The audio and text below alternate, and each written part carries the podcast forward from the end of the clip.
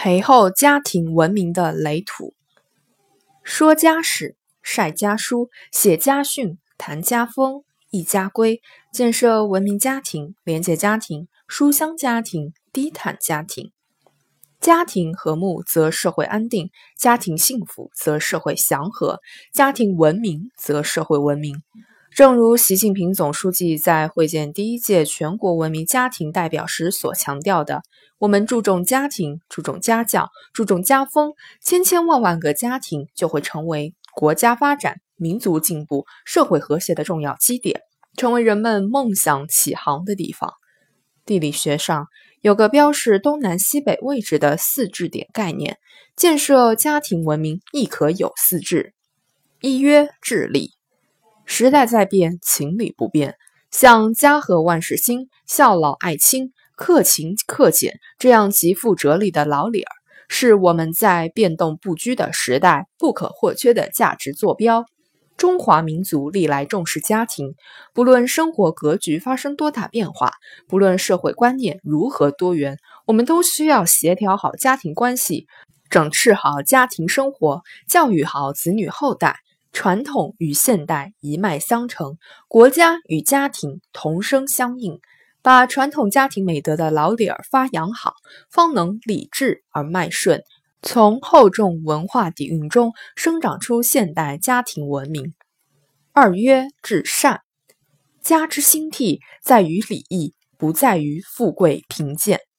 不同的家庭有不同的家风，或是勤俭持家、诗礼传家。或是重诺守信、轻财上义，或是扶老携幼、邻里互助，或是清廉简朴、公而忘私。虽然道德主张和行为规范不一样，但崇德向善是共同的主题。家庭是德行培育的第一站，重视家风建设，最重要的就是注重价值观建设。结合中华传统美德的国风、社会主义核心价值观的世风，涵养好醇厚正派的家风，我们才能扣好价值观养成的扣子，构筑起滋润亲情、培育灵魂的精神家园。善治则浑成，此之谓也。三曰治危，风起于清平之末，浪成于危澜之间。拿教育孩子来说，同样是关怀备至。是体现在日常指导和示范上，还是体现在凡事替孩子做、替孩子想上？结果大不相同。同样是处理交际难题，是告诉孩子宽以待人、友善为先，还是怂恿孩子吃了亏就打回去？结果差别巨大。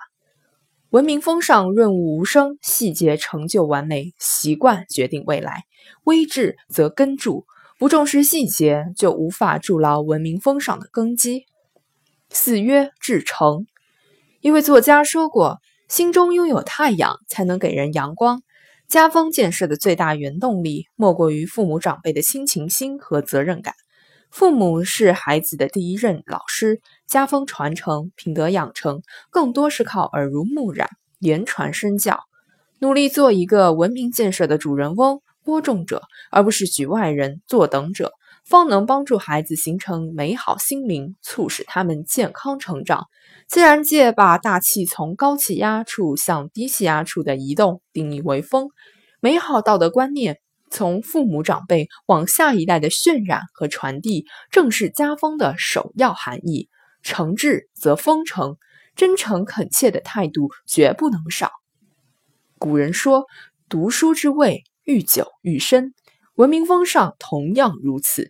越是深入其中，越能品味到其中奥妙，也越能受益不断。